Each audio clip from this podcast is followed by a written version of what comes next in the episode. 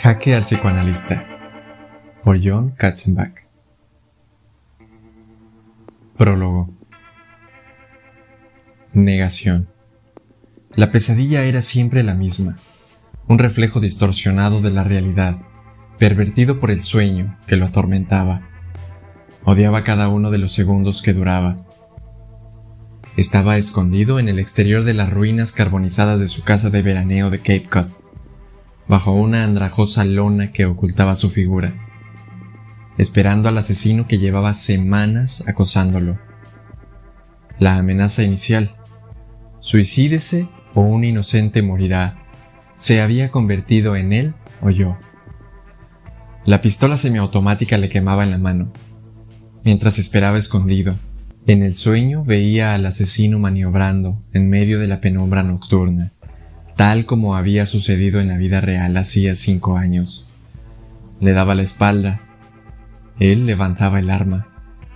Pero cuando el asesino se volvía bruscamente, empuñando una pistola, el sueño abandonaba la realidad y la historia. En aquella repentina pesadilla, primero se le empañaban las gafas y la silueta del asesino se volvía borrosa, hasta fundirse con la oscuridad. Después se le encasquillaba la pistola. Era como si se le hubiera congelado el dedo en un gatillo atascado, y por fuerte que apretara, una y otra vez, el arma no se disparaba. Y entonces la pistola se le desintegraba en la mano y se convertía en un montón de fragmentos inútiles que caían a sus pies. En el sueño veía al asesino apuntándolo con su arma, y entonces chillaba. Eso no está bien. No es así como pasó pero su grito quedaba tapado por el disparo del asesino. Era como si estuviera fuera de su cuerpo, viendo cómo la bala le atravesaba el corazón y cómo la sangre de su vida pasada se derramaba por el suelo. Y entonces se despertaba. Yacía entre las sábanas empapadas de sudor, examinando la pesadilla y tratando de determinar qué cosa había oído, visto o recordado exactamente durante aquel día que hubiera podido desencadenar aquel sueño, mientras dudaba de que pudiera volver a dormirse fuera la hora que fuese. Sabía que el sueño mezclaba lo sencillo y lo complejo en un pantano emocional. Lo comprendía, y aún así no quería hacerlo.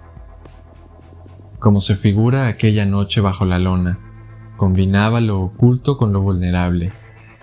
En la realidad había sido letal, yendo un pasito por delante. En el sueño, se convertía en una víctima yendo un pasito por detrás, y a pesar de ser psicoanalista, se le escapaba su verdadero significado. Próximo, pero esquivo. Cinco años después. Detestaba las turbulencias. Era algo relativamente nuevo en su vida, un miedo que le había surgido de forma inesperada los últimos meses. A 10.600 metros de altura, cada vez que el avión daba alguna sacudida, Ricky Starks sentía aumentar su angustia, el estómago cerrado, las palmas sudorosas. Era la perfecta contradicción entre lo que sabía con certeza, que los bandazos y las oscilaciones eran perfectamente normales, nada por lo que hubiera que preocuparse demasiado, y lo que imaginaba en lo más profundo de su ser, que cada vez que el avión parecía patinar por el aire, los pilotos estaban perdiendo frenéticamente el control. Encajado en su asiento de primera clase, era totalmente incapaz de hacer nada al respecto. Sabía que había muchos medicamentos que servían para combatir esos repentinos ataques de ansiedad, a menudo se lo recetaba a sus pacientes, pero nunca a sí mismo. Jamás había intentado cuestionarse esa absurda bravuconada suya de puedo aguantarlo. Aparte de pensar de vez en cuando a qué obedecería, y acto seguido rechazar la pregunta antes de encontrar una respuesta. Volaba a Washington para dar un discurso en un seminario del Instituto Nacional de la Salud sobre los trastornos de estrés postraumático que afectaban a los jóvenes supervivientes del huracán Katrina y la posterior inundación que había golpeado Nueva Orleans. Las fotografías de la catástrofe, con personas subidas a los tejados de sus casas, calles inundadas y escenas de desesperación en el interior del estadio Superdome, lo había atraído poderosamente a la ciudad. La tormenta se había desatado poco tiempo después de que hubiera recuperado su nombre. Se había deshecho por fin de la falsa identidad de Richard Lively, adoptada tras su encuentro con la familia que quería matarlo, y, prudentemente, había vuelto a ser un poco quien era. El doctor Frederick Starks, viudo, solitario, antiguo psicoanalista adinerado de Nueva York, y figura emergente en la jerarquía de psicoterapeutas de esa ciudad. Pero el mundo de la psiquiatría para la clase alta de Manhattan estaba ahora fuera de su vida. Su consulta, su reputación, sus finanzas, hasta su casa, todo había sido arruinado por las personas que querían verle muerto. Había dedicado los últimos seis meses a tratar a niños de Nueva Orleans con problemas graves. La tormenta se había cobrado un severo peaje incontinencia y terrores nocturnos, temblores incontrolables, tartamudeo, incapaz para concentrarse en tareas sencillas, ataques repentinos de depresión incapacitante y además agresividad, desobediencia, resentimiento, un resurgimiento de las conexiones con las bandas, incluso en preadolescentes que poco antes estaban viendo los dibujos animados de los sábados por la mañana mayor consumo de drogas, más violencia sin sentido. Había oído una y otra vez lo siguiente. Quiero una pistola. No puedes disparar a un viento de 190 kilómetros por hora. Quiero luchar. No puedes retroceder el agua que desborda un dique. Quiero matar. No puedes matar a la naturaleza. Aquella situación parecía irle como anillo al dedo. Personas que habían sido abandonadas y olvidadas. Su paciente favorito había sido un chaval atormentado de 13 años llamado Tariq, que había pasado 24 horas atrapado en un desván junto al cadáver de su tío ahogado. El chico se mostraba reacio a hablar porque pronunciaba cada una de sus palabras con un tartamudeo incesante Así que Ricky había ideado un plan. Jugaban a las damas. Cada vez que Tarek capturaba una de las piezas de Ricky o coronaba, paraban el juego y el chico tenía que contarle algo que recordara sobre el tiempo que había pasado en aquel desván. Cuanto más jugaban, mayor parte de la historia del chaval afloraba. Martes y jueves de 4 a 5, al principio fue lento, porque Tarik evitaba capturar ninguna pieza de Ricky y perdía aposta, o a veces, frustrado, tiraba el tablero al suelo. Pero al final empezó a abrirse más y comenzó a ganar partidas. Y Ricky observaba que, con cada victoria en el tablero, el tartamudeo disminuía ligeramente. A medida que éste iba desapareciendo, el niño empezaba también a perdonarse por haber logrado sobrevivir mientras su querido tío fallecía. Pero un martes no fue a la consulta a la hora de su cita, ni tampoco llamó su madre para dar explicación alguna. Esa misma noche, a las diez, Ricky puso las noticias en su pisito de alquiler junto al Magazine Street en Garden District. El locutor anunció entrecortadamente otro incidente de violencia callejera post-tormenta en el Lower Night Ward. Se cobra la vida de un chico de 13 años. Una banda rival había disparado a Tarik y lo había dejado morir. El tirador lo había confundido con su hermano, apenas un año mayor que él. Ricky llamó a la policía para obtener más detalles, pero no le fueron de mucha ayuda. También llamó al forense del condado y averiguó que el chico había sufrido una agonía prolongada y solitaria en mitad de la noche. El asesinato dejó a Ricky traumatizado, sensación que empeoró cuando la semana siguiente la afligida madre de Tarik se presentó a la hora habitual de las visitas de su hijo. Lo recordaba palabra por palabra. Doctor, Necesito saber algo y nadie quiere decírmelo. ¿De qué se trata? Si puedo ayudarla. La ambulancia tardó casi dos horas en llegar. Les asusta ir allí a esas horas de la noche. Necesito saberlo. ¿Sufrió mi niño? ¿Sintió dolor antes de que Jesús se lo llevara entre sus brazos? Necesito saberlo. Tengo el corazón roto y necesito saberlo. Lo había mirado con una poderosa mezcla de paciencia y resignación, así que Ricky decidió mentirle. Creo que no, señora Johnson.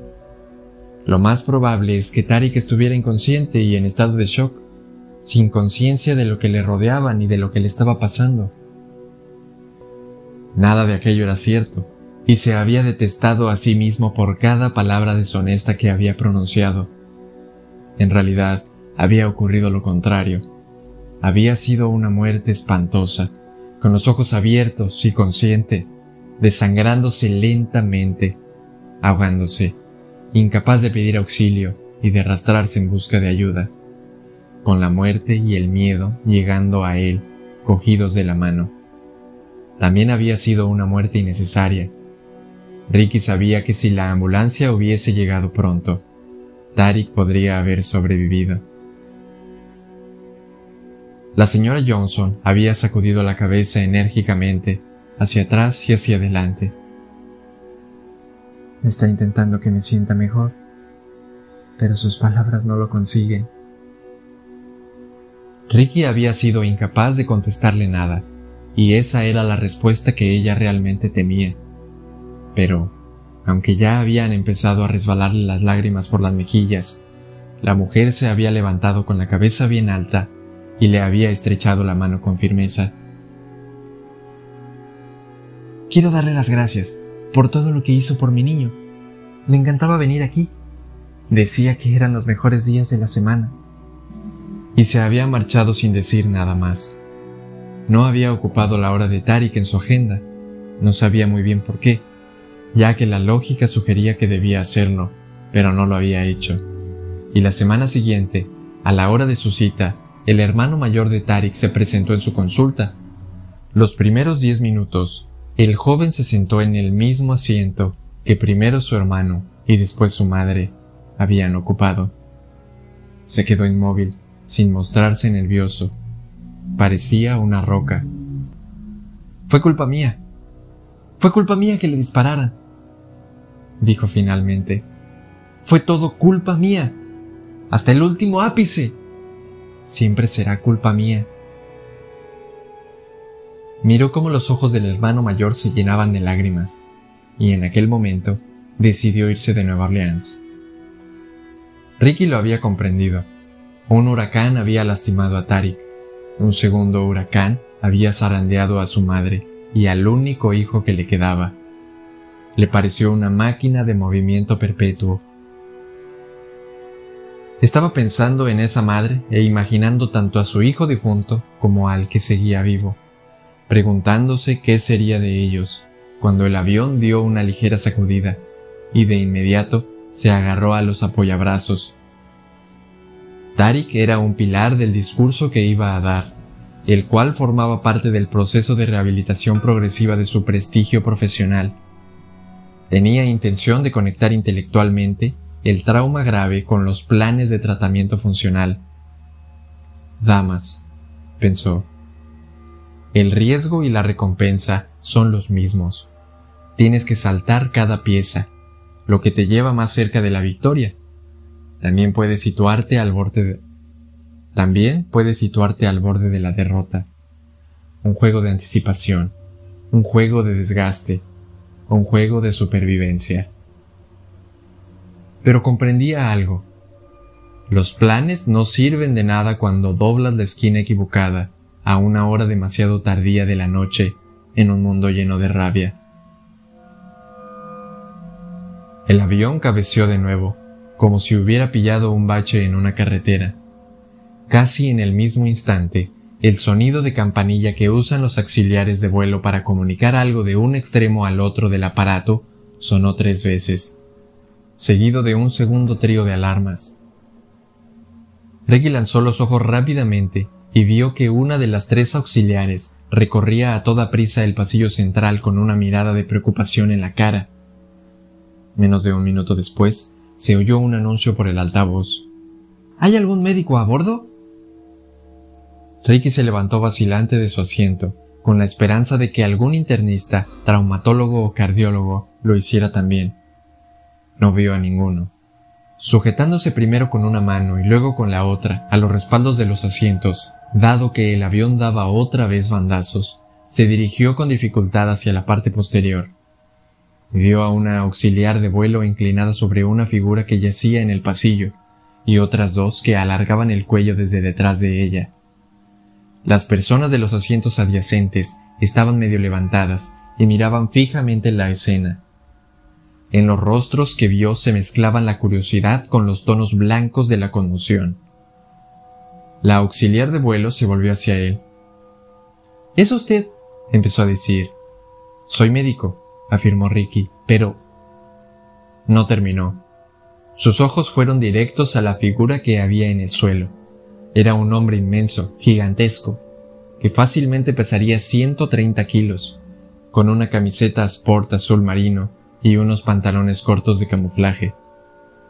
Le afeaban el semblante unas sombras rojas y blancas, ruborizadas y fantasmales a la vez. Se aferraba el pecho con los dedos rechonchos y se retorcía la ropa. Tenía los ojos cerrados de dolor y su respiración era áspera y superficial. Un estremecimiento inmenso, como una sacudida sísmica, le recorrió el cuerpo y gimió con fuerza. ¿Llevan un desfibrilador a bordo? Preguntó Ricky. La auxiliar de vuelo negó con la cabeza. Ricky vaciló. De pronto fue consciente de que alguien se le había acercado por detrás.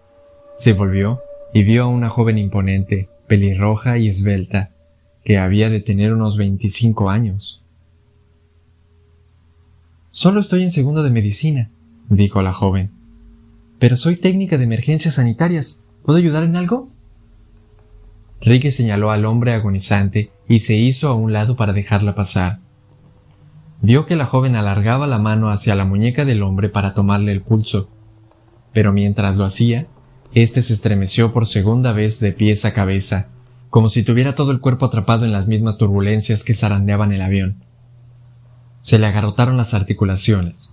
Las estrías rojas de las mejillas le palidecieron al instante. Dio un par de boqueadas. Gimió.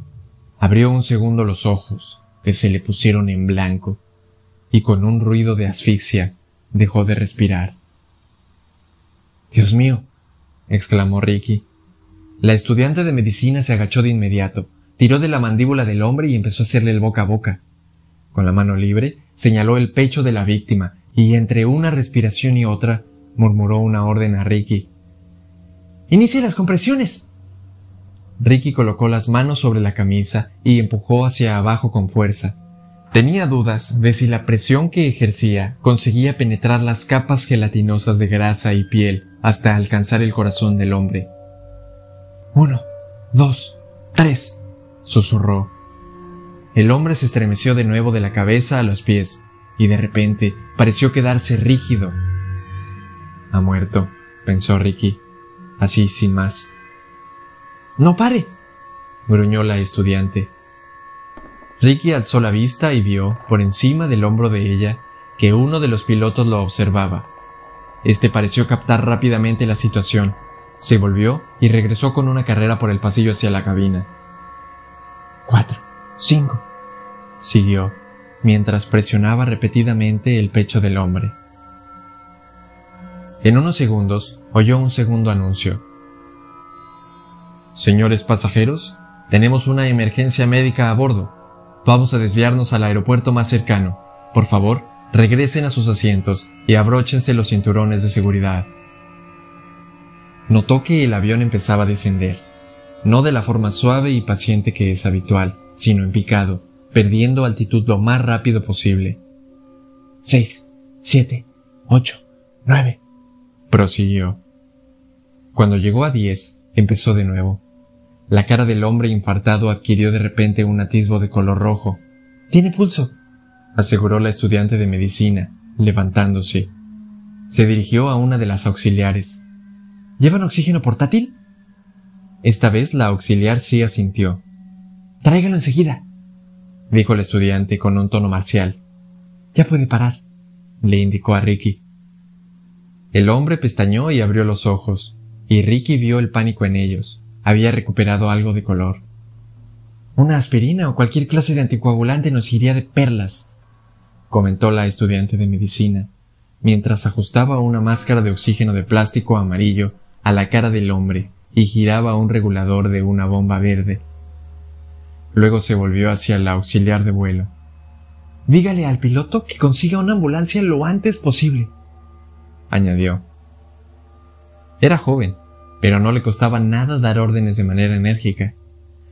Ricky vio que los ojos de aquel hombre descomunal volvían a quedarse en blanco y a cerrarse una segunda vez. No parecía estar consciente. La auxiliar se acercó a un teléfono intercomunicador y habló rápidamente por él. Esperó, escuchando la respuesta, y volvió al pasillo, donde estaban los tres. Diecisiete minutos, anunció. Demasiado tiempo, susurró la estudiante de medicina negando con la cabeza. Se quedó mirando cómo el pecho del hombre ascendía y descendía mientras inspiraba y expiraba. A Ricky le pareció que el movimiento era asincopado e irregular. La joven situó los dedos sobre la arteria carótida del hombre y volvió a negar con la cabeza. Débil y cada vez más, dijo. ¿Qué clase de médico es usted, doctor? Psicoanalista, respondió Ricky en voz baja. Esta no es exactamente su clase de emergencia, comentó la joven con una media sonrisa. No, coincidió Ricky. Alucinaciones, psicosis, crisis nerviosas, intentos de suicidio. Esas son mis emergencias. Pero le ha salvado la vida. La estudiante de medicina miró al hombre que estaba en el suelo. Creo que no, susurró bajito. Permanecieron allí, inclinados sobre el hombre, mientras el avión surcaba la noche tras las ventanillas. Cada minuto parecía corto y largo a la vez, como si el paso regular del tiempo se hubiera visto alterado. La respiración del hombre era áspera y sibilante. Parecía estar descendiendo con la misma rapidez que el avión. Ricky notó que el tren de aterrizaje bajaba. Tiene que tomar asiento, indicó la auxiliar de vuelo. Estamos aterrizando. No, respondió la estudiante de medicina negando con la cabeza, mientras se aferraba al apoyabrazos más cercano con una mano. Con la otra siguió sujetando la muñeca de la víctima, como si quisiera reconfortarla. Ricky simplemente se sujetó. El personal de la ambulancia estaba aguardando en la puerta para recorrer a la carrera del pasillo central del avión. Todo el mundo permaneció sentado mientras se esforzaban por cargar al corpulento hombre en una camilla y lo sacaban a toda prisa por el acceso delantero del aparato. Ricky oyó cómo una mujer hacía callar a sus dos hijos pequeños, que rebosaban de curiosidad. Los pasajeros siguieron con la mirada el camino que recorrió el equipo de rescate, la mayoría con una expresión en el rostro de le podría pasar a cualquiera. ¿Va a acompañarles? Preguntó la estudiante de medicina a Ricky. No, tendría que ir usted. Claro que no, respondió tras un instante de vacilación. Cada palabra que pronunciaba estaba cargada de contradicciones, duda y comprensión. Parecía exhausta, y Ricky se percató de que él también debía de sonar igual. Pasó una hora antes de que el avión despegara de nuevo. La estudiante de medicina regresó a su asiento en clase turista y Ricky a primera. La auxiliar de vuelo le preguntó si quería beber algo mientras esperaban la autorización en la pista, pero no le apetecía tomar nada. A pesar de que el avión estaba inmóvil sobre el asfalto, él seguía agarrándose a los apoyabrazos. Después de despegar, y una vez hubieron alcanzado la altitud de crucero, el piloto salió de la cabina. Se acercó primero a Ricky.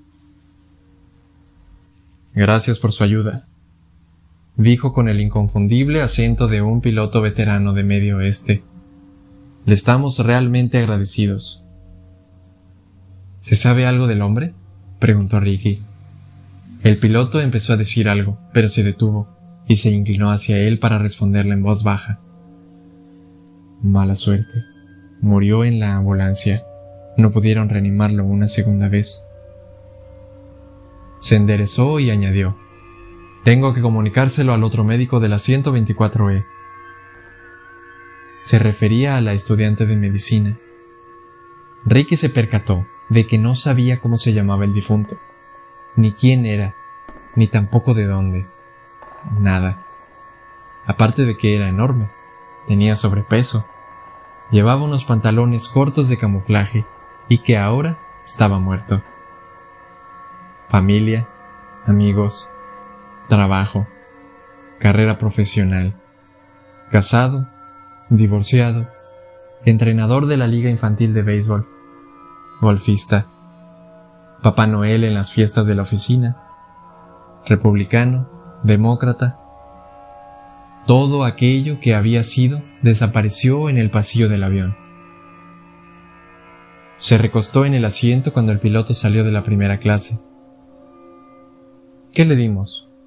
¿Veinte minutos más de vida? ¿Treinta? Notó que el avión se zarandeaba de nuevo. ¿Qué puedes hacer con esos veinte minutos más? se preguntó. ¿Hacer las paces? ¿Despedirte?